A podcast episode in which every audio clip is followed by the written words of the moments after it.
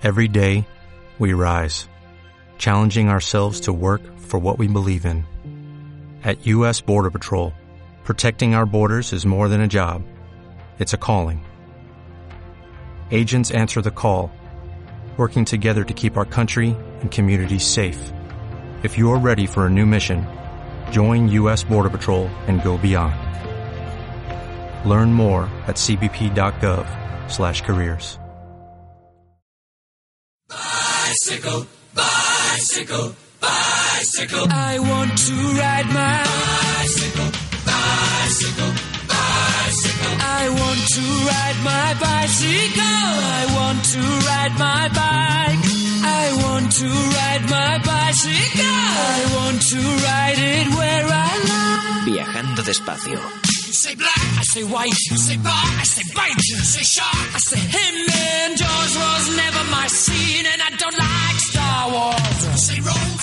Buenas tardes, comenzamos un nuevo programa de Viajando Despacio. Si te gustan los viajes en bici, el cicloturismo, descubrir el mundo desde el sillín de tu bicicleta o simplemente disfrutas recorriendo los rincones de tu pueblo en bici, este es tu programa. Te acompañamos todas las semanas en Darwinian Radio Bike, la radio de la bicicleta, para hablar de bicis y de turismo en bicicleta. Saludos en la parte técnica de Alex y Chup Blázquez al micro.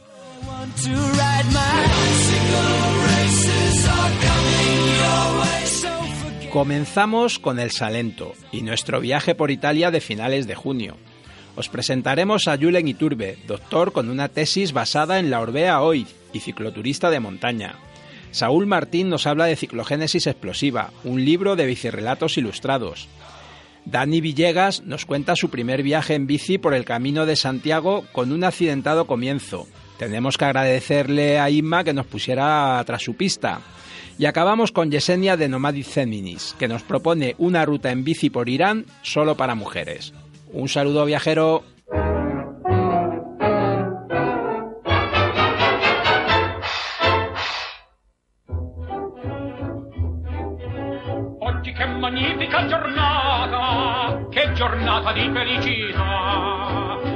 Mia bella donna se n'è andata, m'ha lasciato al fine in libertà. Son padrone ancora della mia vita e goderla voglio sempre più. Ella m'ha giurato nel partir che non sarebbe ritornata mai più.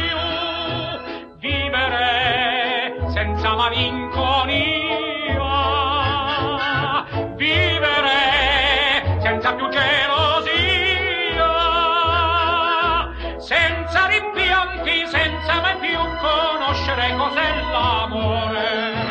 Cogliere il più bel fiore, goder la vita e far tacere il cuore, ridere sempre così giocondo, ridere delle follie del mondo.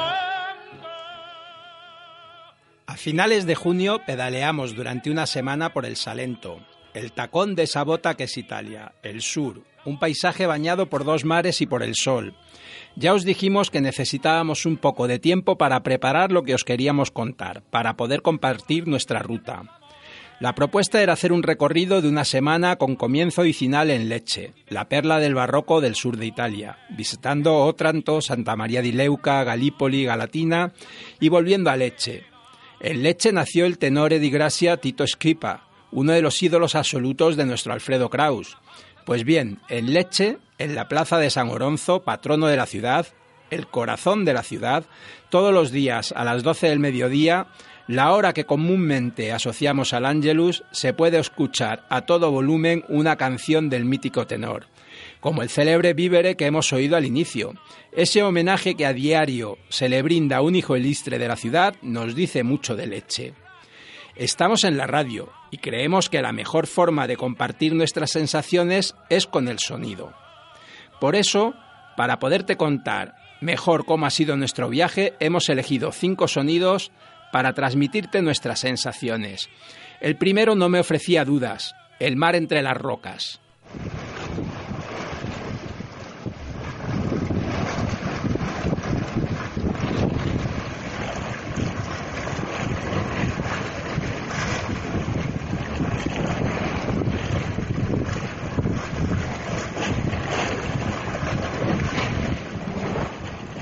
El mar se hace sentir en el paisaje del Salento, ese mar por el que llegaron culturas y pobladores, ese mar que permitió durante siglos que Bizancio permaneciera unida con el imperio de Occidente a través de Otranto.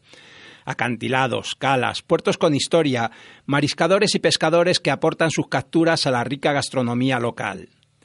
El segundo sonido también nos ha acompañado durante la mayor parte del viaje, las chicharras.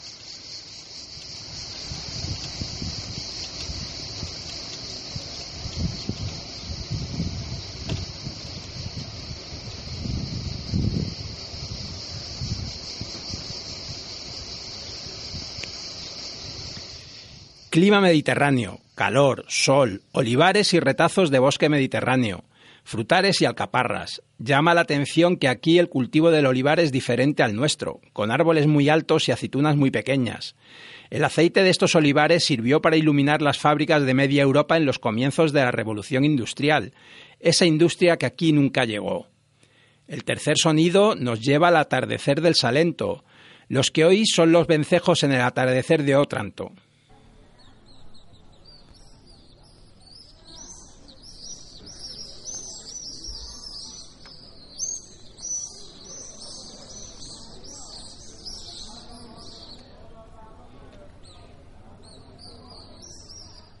Pueblos en los que se respira calma, a pesar del turismo que va llegando.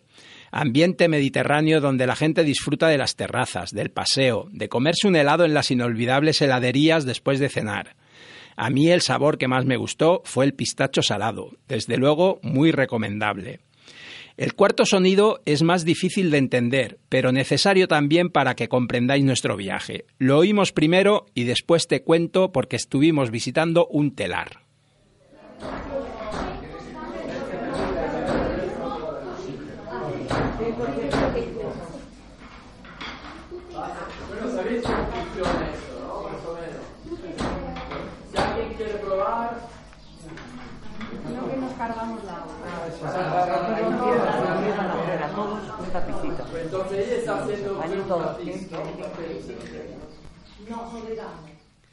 En Casamasela visitamos la Fundación Le Constantine.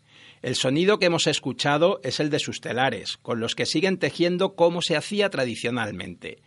Ese gusto por la artesanía, por el valor de las cosas hechas despacio y con mimo, nos lo encontramos en muchas ocasiones en nuestro viaje artesanos, agricultores, cocineros, sin duda uno de los atractivos por los que vale la pena visitar el Salento, que desde luego es un lugar donde el slow travel, el slow food, se está dando cita y está tomando una forma cada vez más importante. Y el último de los sonidos es nuestro guía del viaje en bici, Carlo, tocando la pandereta.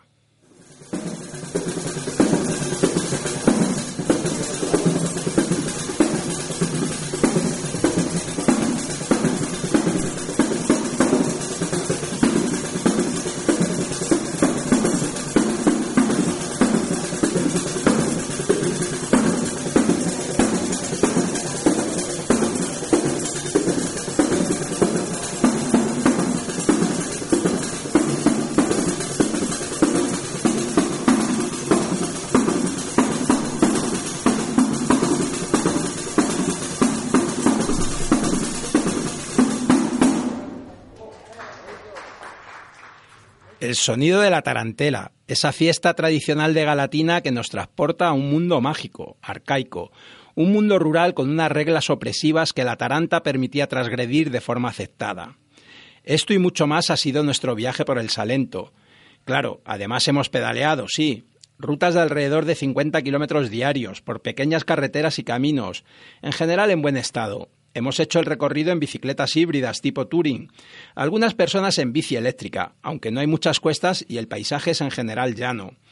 Hay buena oferta de alojamientos que tienen ya costumbre de acoger cicloturistas y no podemos acabar sin alabar la cocina y los productos locales. Frutas, verduras, ensaladas, aceitunas, pasta, helados, pescado, marisco, incluso probamos la carne de potro que es bastante tradicional en esta zona. Sin duda, un día especial fue nuestra clase de cocina con la madre de Carlo, en una casa de campo que primero fue un secadero de tabaco. Aparcamos nuestras bicis y nos pusimos los delantales para hacer nuestros propios orequietis y por supuesto zampárnoslos acto seguido. Nos dio incluso para ir a una charla en Salento by Café sobre la ciclovía del acueducto, de la que ya os hablaremos en otra ocasión. Compartimos charla con el autor de una guía sobre la ruta y yo mismo hablé de las vías verdes españolas. Nos despedimos del Salento y desde aquí queremos dar las gracias a Carlo, Tiziana y Julia de Salento Bicitour por su buen hacer y calurosa acogida. Un destino para disfrutar de unos días de bici tranquilos. Desde Otranto podíamos ver al otro lado del mar las montañas de Albania llamándonos, invitando a que un día vayamos a pedalearlas. Pero esa es otra historia.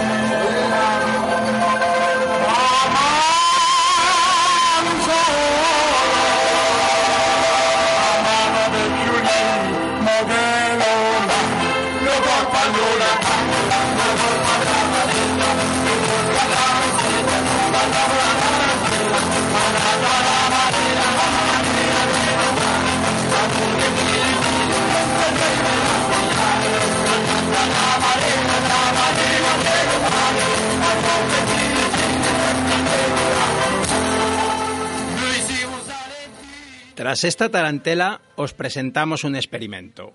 Queríamos que alguna otra persona del viaje os contara sus impresiones, así que que pedí ayuda.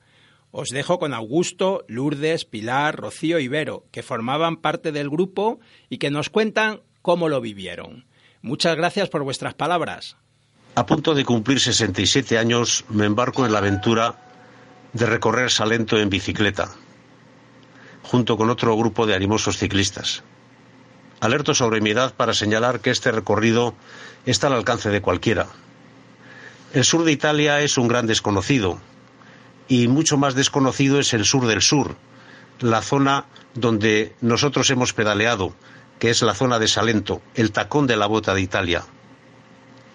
Aquí antes de Roma estuvo Grecia y ya entonces se cultivaban viñedos y olivos. Muestra de ello son los paisajes que recorremos y la gastronomía que degustamos. Es una tierra entre dos mares, el Adriático y el Jónico. Este mar azul baña una costa de bellas playas y acantilados rocosos que invitan al baño. Desde dólmenes y menires paleolíticos hasta espléndidos ejemplos del barroco, la zona está llena de arte y de cultura. La joya de la corona quizá en nuestro recorrido es la ciudad de Leche, llamada la Florencia del Sur. Pero también hemos pasado por Otranto, la ciudad más al este de la península itálica. Y hemos llegado hasta Santa María de Leuca, el punto más al sur de Italia. En fin, en este recorrido se dan la mano arte, cultura, gastronomía sencilla pero sabrosa, paisaje de olivos y de mar. En fin, ¿qué más se puede pedir? Una adenda sobre lo relatado anteriormente, ya más a nivel personal. Y es algo que a mí me impresionó intensamente. Es la Catedral de Santa Ágata que está en lo alto, en el centro del casco antiguo de la ciudad de Galípoli, un casco que prácticamente está rodeado por todas partes de mar. Esa catedral, por supuesto, con su portada barroca, pero con un interior extraordinario con unas magníficas pinturas y además de enormes proporciones, casi colosales, que están rodeando a toda la nave.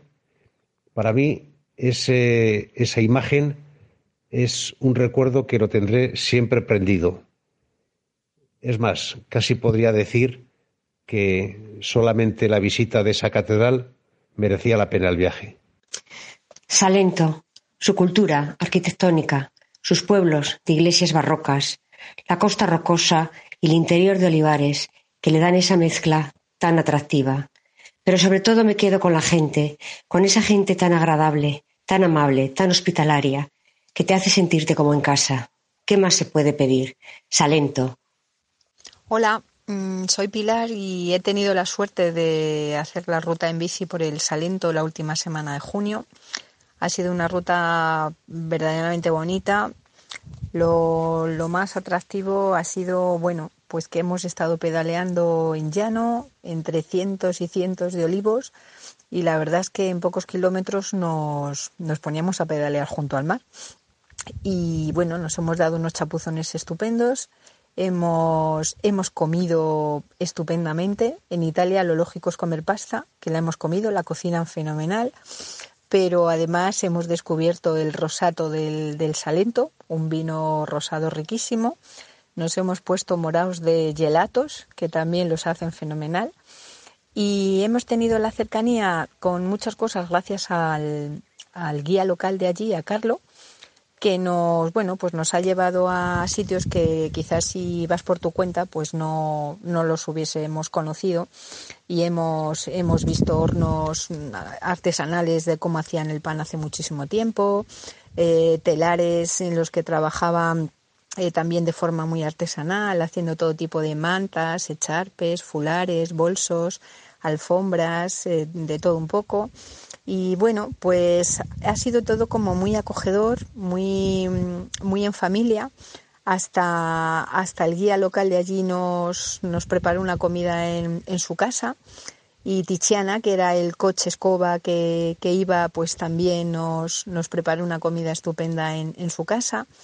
Y en fin, ha sido todo muy, muy agradable y desde luego las, las ciudades por las que hemos pasado, tanto Leche como Otranto, así un poco las más, las más grandes, desde luego al que le gusta el barroco, aquello es una maravilla, porque son iglesias, catedrales, edificios, mm, ya digo, el barroco elevado a, a, la enésima potencia. Así que bueno, un viaje para, para recomendar y yo lo voy a recordar siempre, desde luego, con muchísimo cariño. Venga. Su eslogan dice Salento, sole, mare, evento. Y la verdad es que hemos tenido de todo. E incluso hemos tenido lluvia, unas tormentas de verano estupendas que han hecho que por la noche se durmiera la mar de, la mar de bien, aunque, bueno, en la bici moja. Ya sé que con un chubasquero vale, pero moja, moja. Me han gustado sus caminos tan llanitos, llenos de olivos, algunos centenarios y otros a punto de morir por la maldita fastidiosa esa que está haciendo que el Mediterráneo pueda perder algunos de sus grandes elementos. ¿Para qué hablar de la comida? Buf, yo creo que hemos mm, comido mucho más de lo que hemos podido gastar en la bici, pero ha estado muy bien y muy rico y muy gastronómico todo. Hasta hemos aprendido a hacer orequietes con nuestras, nuestras propias manos y no las hemos comido, que conste. Hasta aquí ha llegado nuestro viaje por el Salento de este año. Pero seguro que esto solo ha sido el principio de una larga amistad, porque nos parece que es un destino al que vamos a tener que seguir volviendo. Un abrazo.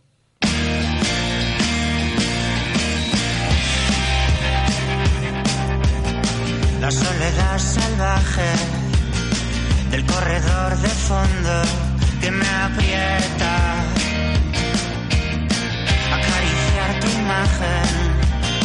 Como si fuera un santo, me consuela.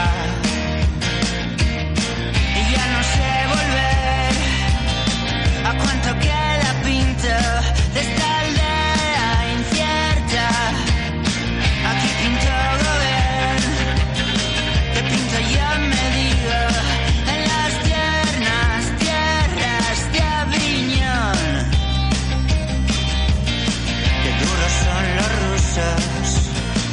y los colombianos cuando hay niebla. Y los italianos sueñan con lunares en las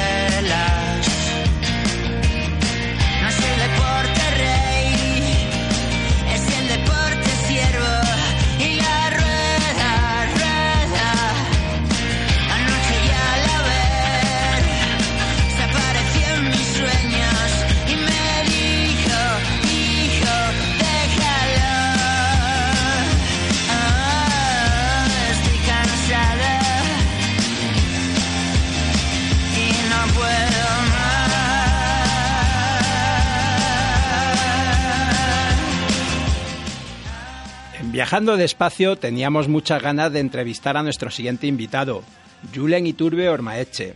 Trabaja en el ámbito de la innovación y a nivel profesional seguíamos con mucho interés su proyecto de consultoría artesana en red. Pero hoy lo tenemos aquí por su pasión por la bici de montaña.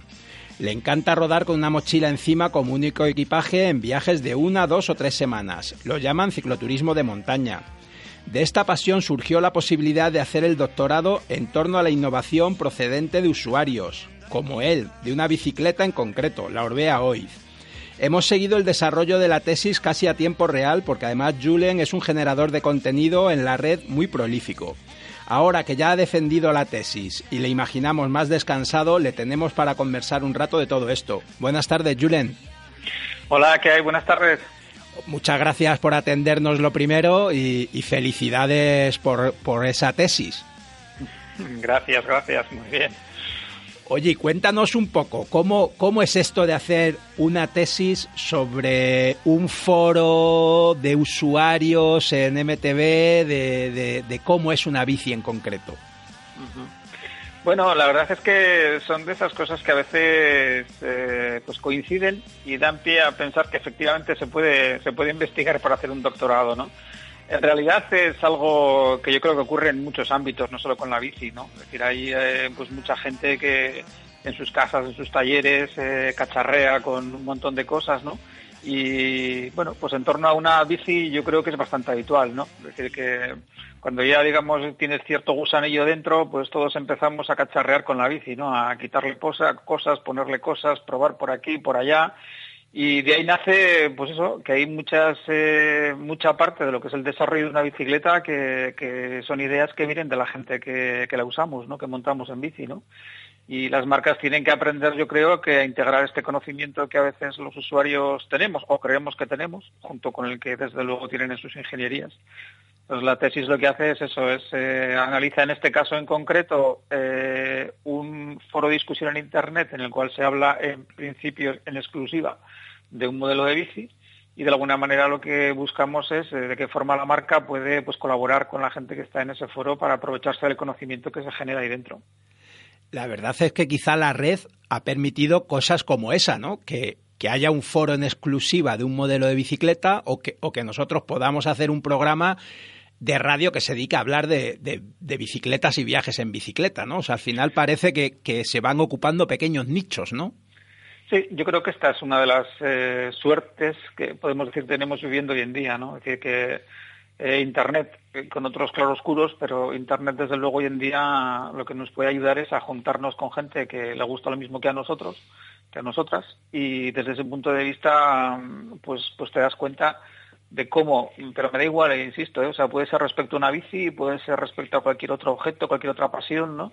Pues al final la gente encuentra en Internet eh, herramientas, en este caso un foro de discusión, donde de alguna manera les facilita una conversación que sea la conversación en la, en la tienda donde compras la bici en un bar, pues será trasladada a Internet y con la posibilidad de superar distancias geográficas muy, muy grandes, ¿no?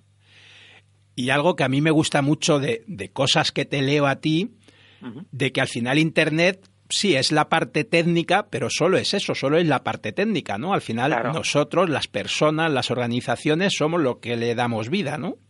Claro, claro, claro. Yo creo que al final es tecnología y, bueno, a los humanos nos, nos, definimos respecto a, a la hora de diferenciarnos respecto a los animales porque tenemos tecnología, ¿no? Entonces, esta tecnología que hemos sido capaces de crear, pues evidentemente yo creo que en este caso nos ayuda sencillamente a hablar de lo que nos gusta. Y muchas veces cuando ves cómo la gente está hablando en un foro de discusión, pues dices, pues es que es lo mismo que estarían haciéndolo si se han juntado en la tienda. Lo que pasa es que con la con la ventaja de que una persona puede ser de un sitio, el otro puede estar a 500 kilómetros de distancia, y desde ese punto de vista simplifica la conversación, ¿no? Sí, y que además deja un archivo, ¿no? Que, quizá es lo que permite que claro. tú puedas hacer una tesis claro. como esta. Claro, exacto. Esa es la, gran ventaja que tiene para, para, un investigador, que tenemos herramientas que nos permiten volcar toda esa conversación que sucede en Internet, una base de datos estructurada y poder empezar a trabajar con los contenidos como si los tuviéramos aquí en vivo y en directo. ¿no? Es decir, al final es verdad que esa conversación en digital deja una huella y esa huella, bueno, pues eh, nos permite hacer esa investigación. Siempre, y esto me gusta recalcarlo, creo que es importante comunicar a la gente que está en el foro que se va a hacer esta investigación, que es decir, que, que la gente sepa que estamos investigando, ¿no? Es decir, que no estamos mirando por un agujerito por detrás sin que nadie se entere. Sí, sí, mira, yo, yo que soy estudiante de antropología tengo muy claro Ajá, esto del consentimiento ajá, informado, ¿no? Como, como una necesidad que hoy, como investigadores, vamos a tener siempre, ¿no? Y, y- y Claro. bienvenida sea, además. Claro, claro, me parece fundamental. De hecho, cuando estaba, bueno, pues eh, leyendo, eh, pues es- documentación académica en torno a estas cosas, ¿no? sé, hay mucho publicado sobre estos temas de la ética a la hora de afrontar investigaciones en Internet, porque es verdad que, que yo creo que la tentación, ¿no? De hacerlo tan fácil, de descargarte información, sí que la gente lo sepa. Yo creo que primero hay que informar a la gente de que esto lo vamos a hacer. Incluso te diría casi hasta pedir permiso. Sí, sí, sí. Oye, me ha parecido muy interesante también, yo reconozco, por ahora voy por tu apartado 2, pero, pero nos interesa mucho el tema y como tú dices, no solo aplicado a una bici, sino porque es extensible a muchas cosas más, también la colaboración de la marca, ¿no? La participación de la marca en ello. Claro, es verdad que a la marca yo creo que, bueno, tiene una parte de claroscuro, tiene una parte positiva, otra parte que a lo mejor no lo es tanto, ¿no? Porque es verdad que hoy en día es muy fácil viralizar contenido negativo en Internet, es decir, que enseguida pues eh, se pueden eh, hacer bolas de nieve no a partir de críticas y eso yo creo que a las marcas le dan miedo no también es verdad que luego por otro lado pues hoy en día las marcas están moviendo mucho contenido a través de redes sociales en internet con lo cual eh, ya lo están utilizando en su propio provecho no pero sí que creo que la marca no puede quedarse pasiva ante este tipo de fenómenos no y eso sí tiene que ver de qué manera eh, puede colaborar con esta gente, ¿no? Es decir, que yo creo que hay una primera fase que es de monitorización, es decir, tenemos que saber que esto existe y después hay que ver de qué manera pues podemos estructurar una cierta colaboración con esta gente. Oye, y ya por acabar con la parte de la tesis, a mí también me ha parecido muy interesante que tú crearas un blog específico para contar Ajá. cómo iba siendo todo el proceso, que tengas colgado ahí en abierto la tesis, el vídeo de la defensa, o sea que, que Ya. es como otra manera de hacer las cosas, ¿no? Hay veces que, que cuesta trabajo conseguir una tesis sobre algo. Ya, es verdad que, eh, bueno, yo en mi caso llevo ya muchos años trabajando así de esta forma en abierto, compartiendo contenidos, ¿no? Y siempre pienso en lo mismo, ¿no? Que, que si a mí, por ejemplo, en un momento dado me, me interesara pues ponerme a bucear en, en, en temas relacionados con esto de la bici, los usuarios y demás, ¿no? Pues me gustaría que gente que lo ha hecho antes pues pudiera ayudarme o mostrarme contenido que me sirvieran para no partir de cero, ¿no? Entonces, básicamente es lo que haces, ¿no? Es decir, pues eh, yo creo que es mejor que, que esta pasión que uno tiene, pues pueda ponerla en común, pues en este caso escribiendo en un blog, ¿no? Para que otras personas detrás pues puedan aprovecharse de ello, ¿no? Al fin de cuentas, yo creo que todos reutilizamos conocimiento de los demás y esto no es más que una manera de ayudar a que la gente lo haga. Desde luego que sí. Y Julen, yo te quería preguntar también un poco por tus viajes en bici.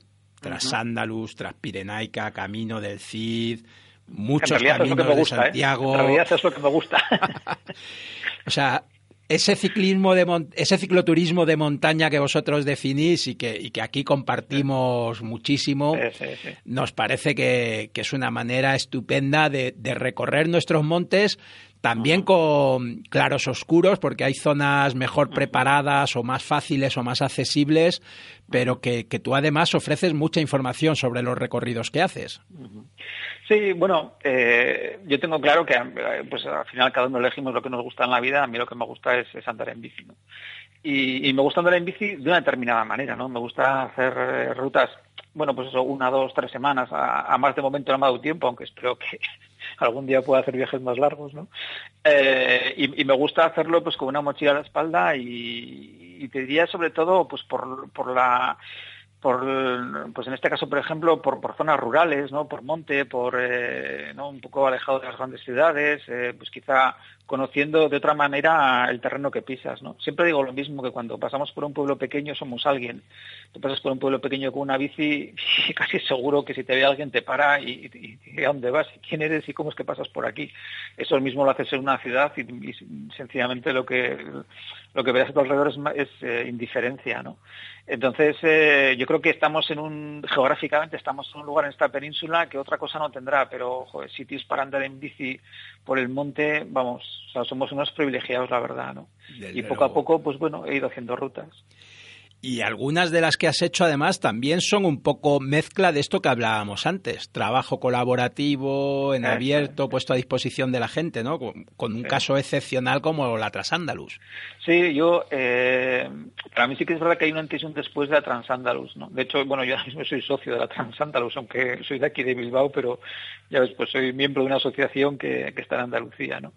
Eh, ¿Y por qué digo que fue un antes y un después? Pues porque lo que vi es que eh, pues un grupo de gente de diferentes sitios se empezó a poner de acuerdo eh, a partir de lo que daba de Internet, pues para construir nada más y nada menos que 2.200 kilómetros de un trazado por toda Andalucía, incluso te diría, o sea, evitando la única capital por la que se pasa es Almería, eh, con lo cual suponía, digamos, un, esfuerzo desde el punto de vista de documentar la ruta, de, primero hacerlo con rutómetro clásico, luego subir los tracks, eh, y entonces cuando empecé a hacer la Transandalus en 2009, hace ya un montón de años, ¿no? Pues de inmediato se puso en contacto conmigo Frank, que es el coordinador, mm. me dijo si se podía echar un cable con algunas cosas, y para mí fue como otra manera de, entender una ruta. De repente, además de hacer una ruta dando pedales, pues vi que había una gente detrás porque merecía la pena que les, echáramos un cable. Aquí ahora mismo, en nuestro territorio, aquí en el País Vasco, tenemos a Transuscal Herria, que también juega un poco más o menos con el mismo esquema, ¿no? Es decir, de que pues un grupo de gente nos hemos organizado, hemos diseñado eh, unos tracks y demás, ¿no? Y en ese sentido yo creo que esa parte colaborativa de estos proyectos, pues la verdad es que es muy bonita. Y además hay algo que a mí me parece muy interesante, tanto en el caso de la Trasándalus o la Transmurciana o la Cicoestremeña, es que las administraciones públicas no han llegado ni siquiera a poder hacer una propuesta mínimamente similar, ¿no? Ya, eso es, tremendo, es tremendo, porque por ejemplo Andalucía, que, que como destino turístico de, de bici, eh, para cualquier europeo que llega al mes de octubre, noviembre, dice, pues si quiero andar en bici, es que no me queda otra, me tengo que ir para el sur de Europa, porque, mm. porque ¿qué hago yo aquí con 10 grados bajo cero andando en bici? ¿no? Con, lo cual es evidente que solamente por el tema del clima, pues es un, es un destino interesante, ¿no? Y aunque yo creo que hombre, las administraciones quieren hacer cosas, pero dices, pero si ya tienes eh, una ruta diseñada por tu propia gente, que la puedes poner en valor, que la puedes explotar, que y a veces está un poco rabia, como decir, joder, pues esto debería ser más sencillo, ¿no? O sea, debería ser más sencillo. Sí, pero, pero, no lo es, ¿eh? Ahí, ahí también va a haber que hacer trabajo de innovación y, y, de, y de ver cómo los usuarios pueden ayudar a mejorar el producto final. Ya lo creo, ya lo creo, ya lo creo. Y además en, Andalucía, que es, además yo creo que es una ruta de lo más variada, ¿no? O sea, porque la, geografía andaluza tiene, tiene de todo, ¿no? y cuando piensas a lo mejor en el prejuicio que tenemos del sol, el calor y demás, ¿no? Pero bueno, vas ahí una primavera y pasas por la dehesa, que es, que es una explosión de verde espectacular, ¿no? O sea, y a veces te da rabia, ¿no? Que dices, joder, pues esto, que luego también es verdad que la sobreexplotación luego siempre da miedo, ¿no? Sí. Pero, pero hombre, yo creo que, joder, o sea, al final la gente se va organizando, va construyendo iniciativas nacidas de gente que conoce el territorio, yo creo que eso deberíamos ponerlo en valor. Sí, y al final estas grandes rutas son la columna vertebral de muchas otras cosas más pequeñas para gente que busca otro tipo de actividad quizá más tranquila o no tan larga. Claro, claro, claro. Claro, y puedes desarrollar incluso o sea, una actividad económica vale, no tan espectacular como la que puede dejar otro tipo de turismo, ¿no? Pero sí que es verdad que para un pueblo de la Andalucía rural, que tú tengas una ruta que pasa por tu pueblo, que de vez en cuando pues hace que alguien se pare en el bar o pernocte o lo que sea, joder, pues eso no, deja de ser más que una manera de mantener vivos los pueblos, ¿no? Sí, sí, está claro que ese dinero, ese flujo económico que se da en esos pueblos más pequeños tiene otro valor, está, está clarísimo. Y, y, ya para acabar, Julen, has terminado la tesis y, y, a los pocos días ya subes dos ebook la Trasándalus y la Trascalería. ¿Esto lo tenía ya ahí? O... Esto, estaba, esto estaba pendiente, lo que tenía pendiente, porque yo una de las cosas que, bueno, pues eso, me gusta escribir y, cuando hago rutas de estas de una, dos, tres semanas, ¿no? Pues siempre posteo diariamente, es decir, mi plan de ruta siempre es el mismo. Salgo por la mañana, me intento madrugar y me gusta dejar de dar pedales hacia mediodía o primera hora de la tarde, para tener esa tarde libre y poder escribir alguna cosa, conocer el sitio donde has parado y darte una vuelta, ¿no? Entonces, de todas estas rutas que he ido haciendo, que son unas cuantas, la verdad, pues eh, tenía escrito en el, en el blog pues un montón de artículos. Y es verdad que para quien a lo mejor quiere leer acerca de la ruta, pues quizás es más sencillo agrupar todas esas crónicas en pequeños textos, ¿no? Entonces, es algo que tenía pendiente y ahora como casualidad, se supone que yo tenía que estar en Noruega tres semanas dando pedales, pero con un problema de salud me tengo que quedar aquí, pues se me ha hecho un hueco en la agenda y tengo tiempo y digo, bueno, pues me voy a poner manos a la obra y voy a sacando estos ebooks, que sencillamente es es releer los, los, los, artículos que tenía escritos de crónicas diarias de las rutas y volcarlos, digamos, a un documento pues que a lo mejor es más sencillo para cualquiera que quiera leer. Entonces he publicado de momento ya dos, que es el de la Transalto, el de Transuscalería, y me pillas ahora con las manos en, la, en aquí en, las teclas ahora mismo, eh, preparando otra que es la Transiberia. La, la, Transibérica que hice en 2016 de Sagunto a Oporto, cruzando la península ibérica de Lavalau, con el libro de Antonio Maillo. Y, bueno, pues estoy justo ahora, yo creo que ya para mañana a lo mejor consigo ya editar este nuevo ebook. Así que. Pues nada, nada, te pues dejamos sí, entretenidos, seguir, entretenidos. Te dejamos seguir trabajando y que te recuperes pronto. Y nada, un placer y muchísimas gracias. Pues nada, para cualquier otra cosa ya me tienes localizado. ¿De acuerdo, Chus? Un abrazo, Agur. Muy bien, lo mismo. Venga, Agur.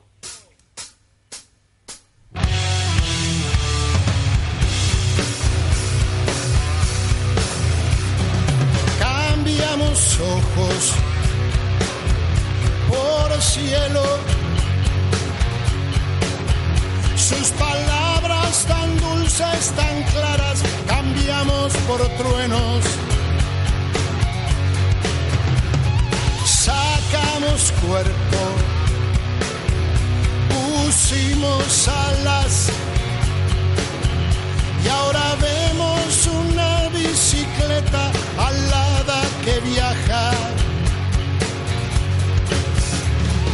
por las esquinas del barrio, por calles, por las paredes de baños y cárceles.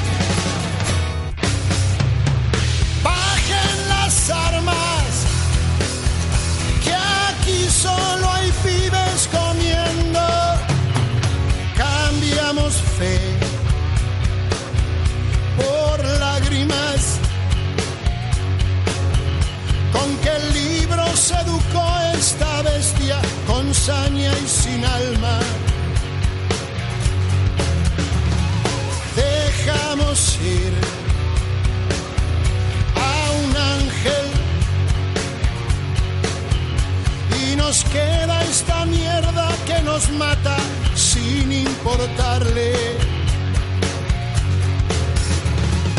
dónde venimos, qué hacemos, qué pensamos. Si somos obreros, curas o médicos. Bajen las armas, solo hay pibes comiendo. Cambiamos buenas por malas.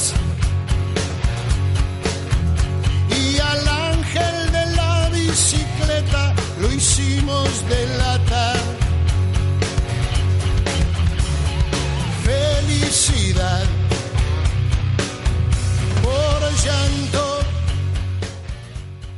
Ya tuvimos a Saúl Martín en Viajando Despacio para hablarnos de la mujer del tiempo y de su localizador de bicimonumentos.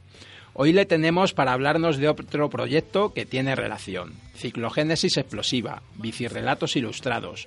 Un libro de relatos e ilustraciones que no va de grandes borrascas, sino de bicicletas. De una alegre y fantástica explosión de bicicletas. Buenas tardes, Saúl. Hola, muy buenas tardes, ¿qué tal? Muy bien, muchas gracias por atendernos y, cuéntanos cómo, cómo surge este nuevo proyecto. Eh, pues esto en realidad surge hace tiempo. Eh, hace tiempo, bueno, desde hace tiempo escribía en, el blog de, eh, de un amigo, que, un blog que tiene sobre bicicletas, eh, que es un blog que nace en Salamanca, pero bueno, también tiene un poco, un poco la proyección, bueno, porque para eso es Internet, está abierto no solamente local, sino bueno, internacional, lógicamente. Y ahí surge un poco la idea de hacer pequeños relatos. Yo he estado escribiendo alguna cosa sobre bicis, me proponen hacer algún relatito para ir colgando cada cierto tiempo sobre bicicletas, me animo y bueno, pues con el tiempo pues se van juntando, se van juntando y bueno, pues en un momento dado, como hace un año, año y algo, pues, pues eh, surgió un poco la idea de, de llevarlo un paso más allá y sacarlo de las redes y llevarlo al, al, al, papel y bueno, pues ahí, ahí estamos. Es parte, una selección de, de estos pequeños bicirrelatos que, que iban saliendo en, en el blog, que es salamanca.es, salamancandici.es, y eh, alguno nuevo, bueno, pues que, que va a salir ahora en esta versión que no había salido antes. Y además, en este caso, te has unido a, a una persona que los ilustra. Sí, sí, sí. De hecho, en esa unión nació un poco la idea del, del libro. Yo cuando publicaba en, en el blog los bicirrelatos, pues siempre procuraba buscar eh, alguna foto, alguna ilustración, pero bueno, de, de, alguien real, no ponerme en internet y coger cualquier foto por ahí, sino pues pues ir haciendo un poco contactos con fotógrafos o con artistas que dibujaran bicicletas o hicieran fotos a bicicletas y dar un poco un espacio a eso también, ¿no?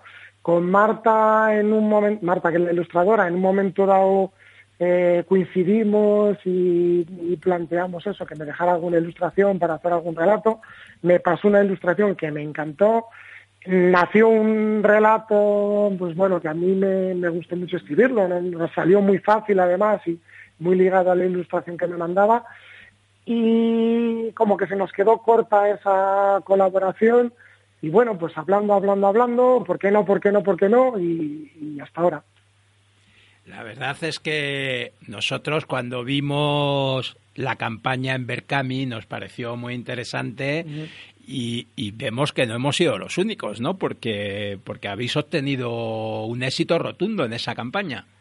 Sí, sí, sí, la verdad es que hemos acabado muy contentos, también muy sorprendidos, porque claro, eh, tú cuando lanzas una campaña de crowdfunding, claro, tampoco sabes realmente la acogida que puede tener o no, y la verdad que pues, nos ha sorprendido mucho la acogida, mm, sobre todo también porque no ha sido que pasa también algunas veces, creo yo, con, algunos proyectos de, de, crowdfunding, que se queda un poco en tu, en tu entorno más cercano, ¿no? En, en, este caso, pues en nuestros familiares, amigos, pero no, no, no, o sea, hemos tenido un montón de mecenas que, que sepamos no tienen ninguna vinculación directa con nosotros, que de alguna manera les ha llegado el, el proyecto, les ha interesado y, se han hecho mecenas. Y pues fíjate, pues eso es una, una alegría tremenda, claro. La verdad es que a nosotros nos parece que encaja con muchas otras cosas que se están moviendo en la cultura ciclista, ¿no? De este país, ¿no? Ese pues un poco esas editoriales que están mm, que están mm. consiguiendo publicar nuevos títulos como nuestro amigo común Manu con la biciteca, ¿no? O, o, otras más que están proponiendo muchos títulos nuevos o traducciones de otros idiomas mm, y parece que hay una demanda, ¿no? De este tipo de cuestiones. Sí, y supongo que todo se alimenta con todo. Quiero decir, claro, ¿qué es antes? No lo sabemos, pero quiero decir, porque también creo que hay, hay un mayor número de gente que está montando en bici de diferentes formas, ¿eh? Quizás en la carretera como deporte, quizás en las calles como medio de transporte, o no sé, pero sí tengo yo también un poco sensación que de un tiempo a esta parte eh, está aumentando el número de gente en bici y también eh, pues está aumentando eh, el alimento de la gente que monta en bici, pues ya sea libros, como estabas diciendo, documentales, mmm, cada vez hay, no sé si cada vez hay más actividades, pero creo que sí que cada vez tienen más acogidas las actividades que se hacen, eh, las masas críticas es algo que sigue vivo y que, y que sigue extendiéndose y sigue sumando a gente. Mm, está ahora el tema de 30 días en bici. No sé, van surgiendo iniciativas y poco a poco se va sumando más gente al carro, pues a lo mejor también porque hay cierta cultura que te empuja un poco. Quizás hace muchos años alguien que decidía coger la bici por la ciudad igual se veía un poco aislado, ¿no? A lo mejor ahora quien se, claro, ahora quien se anime, a lo mejor pues, pues no, no sé, igual tiene un poco sensación de no estar tan en soledad y que, y que hay más gente en eso. Y yo creo que todo hace, que haya gente montando en bici, que realmente es lo más fundamental, pero también eso, que haya cierta cultura ciclista, yo creo que también, también es importante y sí, sí se está notando, yo creo. ¿eh? Mm. Y Saúl, estáis dándole los últimos retoques ya Mm. al libro y, y ¿cuándo, cuándo lo podremos cuándo lo podremos paladear. Pues mira, la campaña de crowdfunding ya se, ya se acabó y estamos justamente ahora, bueno, pues dándole las últimas pinceladas, últimos retoques para meternos ya con todo lo que tiene que ver con, con la editorial, maquetación, bueno, toda esa parte.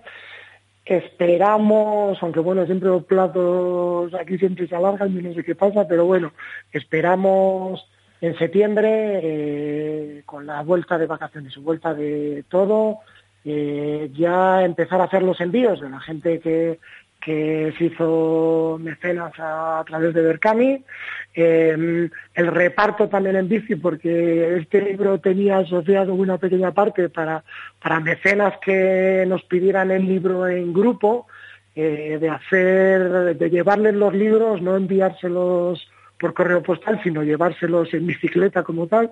Entonces eso lo haremos en septiembre también. Y una vez acabado el envío en septiembre, bueno, sí que sí que queremos y esperamos si todo va como, como creemos, pues que a ver si como para octubre o una cosa así pueda estar en librerías para, para la gente que se haya quedado fuera en esos 40 días, pues bueno, quien quiera tener el, el libro, también haya una forma de, de que lo pueda conseguir. Perfecto. Pues nada, lo vamos, lo vamos a esperar y, y seguro que lo vamos a disfrutar mucho. Enhorabuena por la iniciativa y cuando podamos leerlo y disfrutarlo charlaremos sobre él. Vale, pues eh, encantado. ya te digo, ahora lo estamos cristalizando. Cuando esté, pues, pues nada, encantado otra vez de hablar con, con vosotros, claro que sí. Buen verano, Saúl, un abrazo, gracias. Muchas gracias a vosotros, un abrazo. Hasta Adiós. pronto.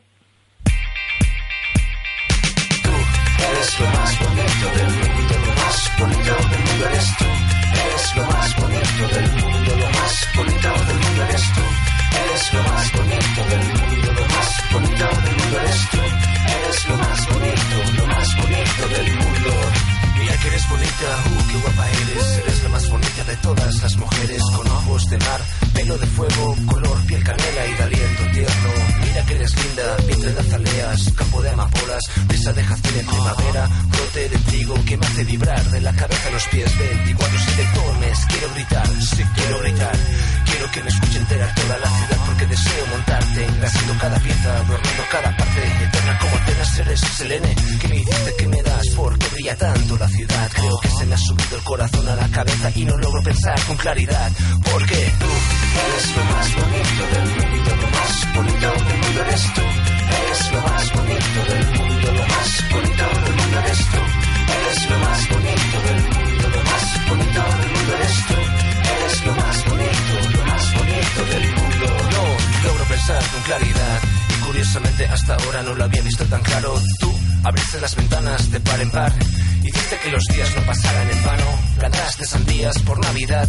Conseguiste que el invierno me supiera a verano. Hiciste que brotaran de la noche a la mañana. Hace unos pocos días, una oyente del programa que nos escucha desde Alicante, Inma San Juan, nos mandó un correo y nos contaba una historia. Nos, nos mostraba una conversación en la que ella hablaba con un amigo, con Dani, y le preguntaba qué tal había sido su viaje por el Camino de Santiago. Pero la verdad es que el viaje del Camino de Santiago de Dani se empezó a complicar, sobre todo porque se encontró con una dificultad que conocemos bien en este programa, que es la posibilidad de llevar la bicicleta en el tren. Como nos pareció muy interesante la historia, hemos decidido que lo mejor es que Dani nos la cuente. Buenas tardes, Dani. Hola, buenas tardes. Muchas gracias por atendernos y, y cuéntanos, cuéntanos cómo empezó esta historia. Pues esto comienza tres días antes de mi cumpleaños, justamente, el 8 de julio, eh, en el cual decido eh, hacer el Camino de Santiago eh, y bueno, por las prisas, pues empiezo a ver cómo irme para Valles y resulta de que no puedo llevar la bici en el tren, que tengo que ser trenes regionales, total que es una historia, es una historia. Entonces, bueno, todo empieza en, que el sábado parto para Zaragoza en bici, ahí en bici, perdón, en, en el tren y tardo ocho horas sin llegar hasta, hasta Zaragoza, Desde Alicante. desde Alicante. Tenía un billete cogido de Zaragoza hasta Pamplona y yo ya había calculado que tenían 47 kilómetros para Roncesvalles. Así que, bueno, eh, mi idea era empezar el, el- el Camino de Santiago en mi cumpleaños, el 8 de julio. Y bueno, se me complicó un poquillo porque eh, tren regional hace un millón de paradas, se para en todos los pueblos. Total que llegamos con, con un pequeño retraso, pero bueno, yo entraba en hora, estaba en hora. A todo esto voy, a, voy al andén del, del de Pamplona y resulta de que mm, a los cinco minutos me di cuenta de que estaba solo. Estaba solo eh, y bueno, y pregunto. Pregunto y resulta de que mi tren se había ido cinco minutos antes de que yo llegase. Y estábamos en un sábado, a las 7 de la tarde, eh, Pamplona en fiestas, y yo con mi bici, en la estación de Zaragoza, eh, sin saber muy bien para dónde tirar. Me da la opción de cambiar el billete, pero claro, hasta el lunes no puedo eh, partir hacia Pamplona. Y le digo a la chica que yo, que bueno, que mi idea era partir eh, de Roncesvalles el domingo, mi cumpleaños, y que como iba a estar ahí todo el fin de semana. Total que al final se me cruzó por la cabeza y dije, no pasa nada, quédate el billete. Me subo, me subo a, a Roncesvalles en bici. Desde. Zaragoza. Desde Zaragoza. Digo al GPS, le pongo Roncesvalles y me dice, en bicicleta, 204 kilómetros, de 14 horas o algo así. Una bestialidad. Y bueno, eh, no me lo pienso. Son las ocho y pico de la tarde y no me lo pienso. Y salgo, salgo para allá. La verdad es que fue una, fue una experiencia. Eh, resulta que a mitad de noche mm, empezó a llover porque fue la- aquella tormenta que cayó en, Zaragoza. Me pilló entero y, bueno, eh, tuve que andar durante dos horas eh, sin saber muy bien los caminos donde estaban eh, hasta que encontré una estación de servicio 24 horas pero que de casualidad estaba cerrada, como no. Entonces, bueno, ya era exagerado. Yo dije, ¿me quieren echar en el camino antes de empezar? Y yo, no, esto no puede ser. Y bueno, la verdad es que fue curioso porque eh, eh, por cosas de la vida llegué a Roncesvalles eh, mi cumpleaños, pero a las 11 de la noche. A las Bueno. 11 de la noche. Y mi aventura empezó al día siguiente, bueno, mi aventura empezó el día anterior, pero la aventura que yo quería hacer eh, empezó el lunes y la verdad es que ha sido toda una eh, etapa de sensaciones. Bueno, la verdad es que tú ya habías hecho el camino de Santiago solo llegando a Roncesvalles, ¿no? Tú ya habías purgado toda penitencia posible Sí, solo con ese tramo. Además que yo me decía, me quieren echar del, del camino y no llevo ni 50 kilómetros y ya luego decía, y no llevo ni 100 kilómetros y luego ya no, y ya cuando llegué a estación de servicio el hombre me decía, me animaba el hombre, estuve con él dos horas, me animaba y me decía, que no pasa nada, que ahora hay una pequeña, hay una pequeña subida, así un poco intensa, hostia, es un poco intensa. me tiré todo el día, todo el día, pero eh, la verdad es que hasta que luego me di cuenta, eh, con gente del camino, que me dijeron que la, que la bicicleta la puedes facturar. Sí, sí, claro, la puedes enviar, sí, sí. la sí. puedes enviar por correo. Y yo dije, ¿cómo? Ya, pero lo bonito es hacerse así. Desde luego que sí, o sea, desde luego tu aventura empezó en la puerta de casa, ¿no? Eso es la peregrinación como, como, como siempre había sido. Además que era como eh, verme yo y la bici en Zaragoza y digo, pero que nos dicen que nos quedemos hasta lunes. bueno, total que mi 38 cumpleaños la verdad es que ha sido bastante eh, bastante fructífero, eh, bastante he aprendido muchas cosas eh, y sobre todo he disfrutado muchísimo. Y llegaste hasta Santiago sin problemas. Llegué a Santiago el lunes, este lunes pasado, o sea, al lunes siguiente, a las 3 de la tarde, y cuando llegué a la plaza hice como todo buen peregrino, tirarte al suelo y contemplar la, la catedral. Bueno, además ya sin andamios, ¿no? Vamos, eh, sin, sin andamios. Y que yo pensaba verla con andamios, pero digo, sin andamios. Sí, sí, ya este, la verdad es que preciosa, sí. este verano a la gente que llegue la va a poder disfrutar sin andamios después de unos cuantos años. Que Sí, que además hay mucho peregrino, ¿eh? muchísimo, muchísimo. sí, Muchísima gente en el camino. Bueno, ¿y era tu primera experiencia de un viaje largo en bicicleta? Eh, la primera, la primera. Además que no, no sabía si iba a responder o si iba a poder eh. Y la verdad es que, mm, salvo la parte de la zona de abajo donde el sillín te clava, el resto del cuerpo ha sido todo, todo bueno. Bueno, mira, si hiciste el Zaragoza, Roncesvalles, lo demás ya está... Es, es camino trillado, ¿no? Ya, ya sí, es camino creo que esa- recorrido. creo que esa etapa fue la, la peor, porque encima tampoco sabía dónde estaba, no sabía por dónde iba, el GPS me mandaba a veces, sí, me, me indicaba bien, pero eh, es como cruce ahora, cruce- no sabía si estaba, dónde estaba realmente, Eh, pero bueno, la gente, la gente de allí la verdad que se, se portó bastante bien, salvo cuando me pegó la llovida que a la mañana, pues por desgracia no había nadie. Sí, sí, sí. Esa llovida que además a nuestros amigos de la ciclería de Zaragoza les inundó el local y que, que debió ser un desastre, muchísima agua en muy poco tiempo. Sí, además yo eh, por la mañana me manda mi, mi padre un mensaje dice, ten cuidado, hijo mío, por el camino que en, que en el encierro está lloviendo. Y estaba yo empapado. Digo, no te preocupes, papá, ya, esto creo que ya está, ya ha pasado. Pues nada, Dani, te damos las gracias y, y, A oye, a seguir disfrutando de la bici y gracias también a Inma por ponernos sobre la pista de tu historia. Muchísimas gracias a vosotros. Un abrazo y buen Eh, verano. Otro, igualmente. Gracias. Chao.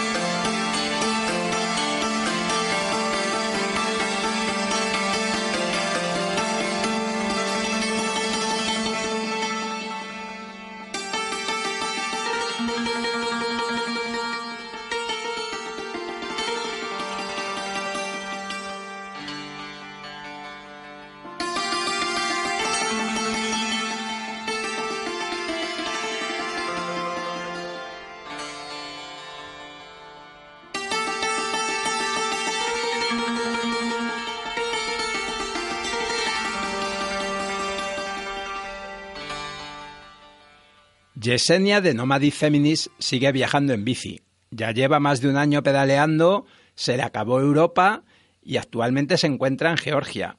Nos manda una propuesta que nos ha parecido muy interesante. Una caravana de mujeres en bicicleta por Irán para este año. Este evento va dirigido a aquellas mujeres que quieren viajar en bicicleta por Irán y no se atreven a hacerlo solas. También para las que quieran conocer el país y romper con los prejuicios. A la vez, conocer la realidad de las mujeres locales, sus procesos de empoderamiento y participar en ellos siempre y cuando ellas lo deseen. Buenas, ¿qué tal? Eh, soy Yesenia eh, de Nomadic Feminist. Eh, hace ya como más de un año que empecé a viajar en bici y mm, en Turquía hace unos meses me junté con otra cicloviajera, Sara Lago, su página es eh, Peregrina en Ruta, y le comenté una idea que tuve que era por qué no nos juntábamos unas cuantas mujeres a pedalear en Irán y también con mujeres iraníes, ya que es un país que, eh, que presenta ciertas dificultades, pero más bien por, por el miedo que, que genera, ¿no? Y sobre todo a las mujeres viajar solas por ahí o en general en otro tipo de país, lo- la, el miedo que, que tienen muchas mujeres a viajar solas en bici. Entonces eh, se me ocurrió la idea de montar una caravana para pedalear juntas en Irán y a Sara también le pareció muy bien, entonces decidimos crear un grupo en Facebook que se llama Cycling for Women Empowerment, que no tiene otra pretensión que que se creen caravanas alrededor del mundo de mujeres que quieran pedalear juntas para empoderarse, para atreverse, para darse ánimos, para darse fuerza. Entonces nuestra primera propuesta, pues como ya he dicho, eh, ha sido la de Irán, porque tanto Sara como yo, eh, en nuestro viaje, eh, Irán estaba en la lista y sabíamos que en algún momento íbamos a pasar.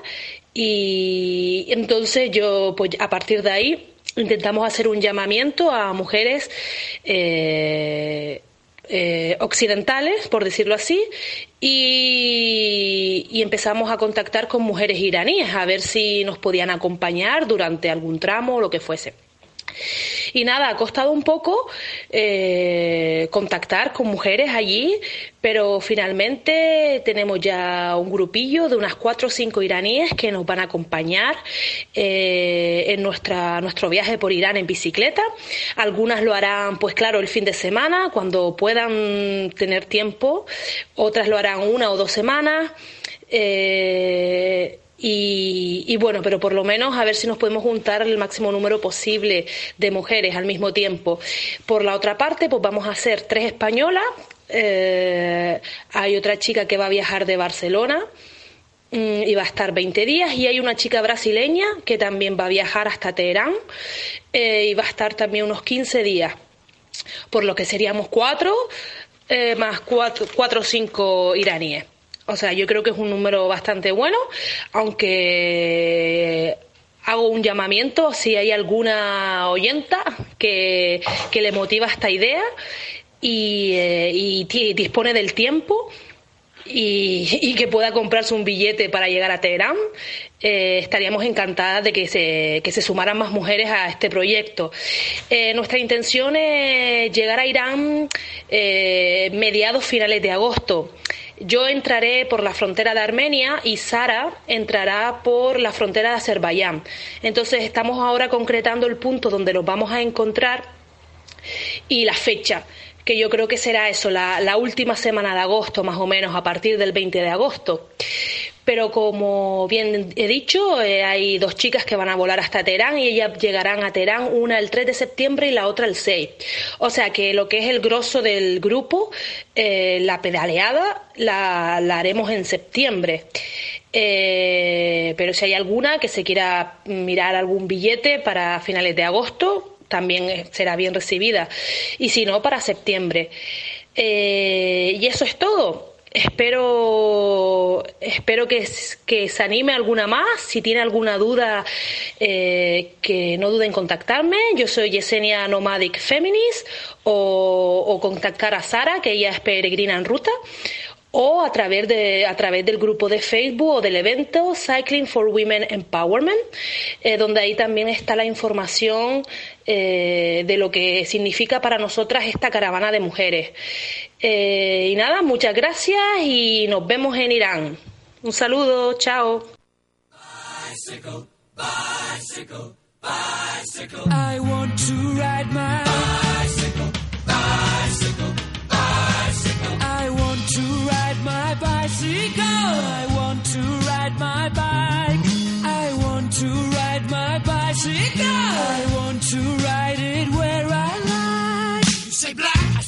Como siempre, un placer compartir este tiempo de radio. Recuerda, no vamos en bici para añadir días a nuestra vida, sino para añadir vida a nuestros días.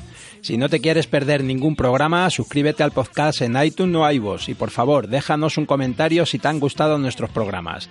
De esta forma nos ayudas a que podamos seguir llegando a más amantes de los viajes en bici.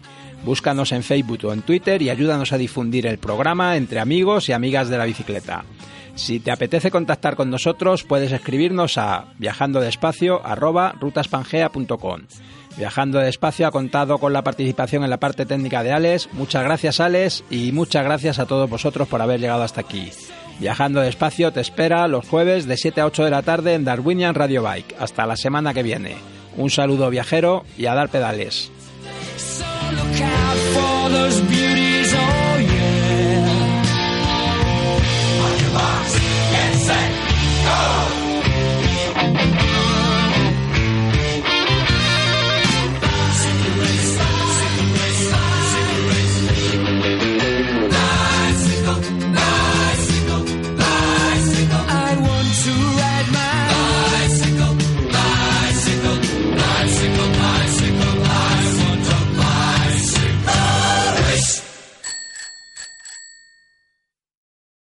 Como nuevo cliente de Western Union, puedes disfrutar de una tarifa de envío de 0 dólares en tu primera transferencia internacional de dinero en línea. Envía dinero a los tuyos en casa de manera rápida, fácil y conveniente. Visita westernunion.com o descarga nuestra app hoy mismo y tu primera tarifa de envío corre por nuestra cuenta. Aplican ganancias por cambio de moneda. No disponible para tarjetas de crédito y envíos a Cuba. Servicios proporcionados por Western Union Financial Services Inc. NMLS 906983 o Western Union International Services LLS NMLS 906985.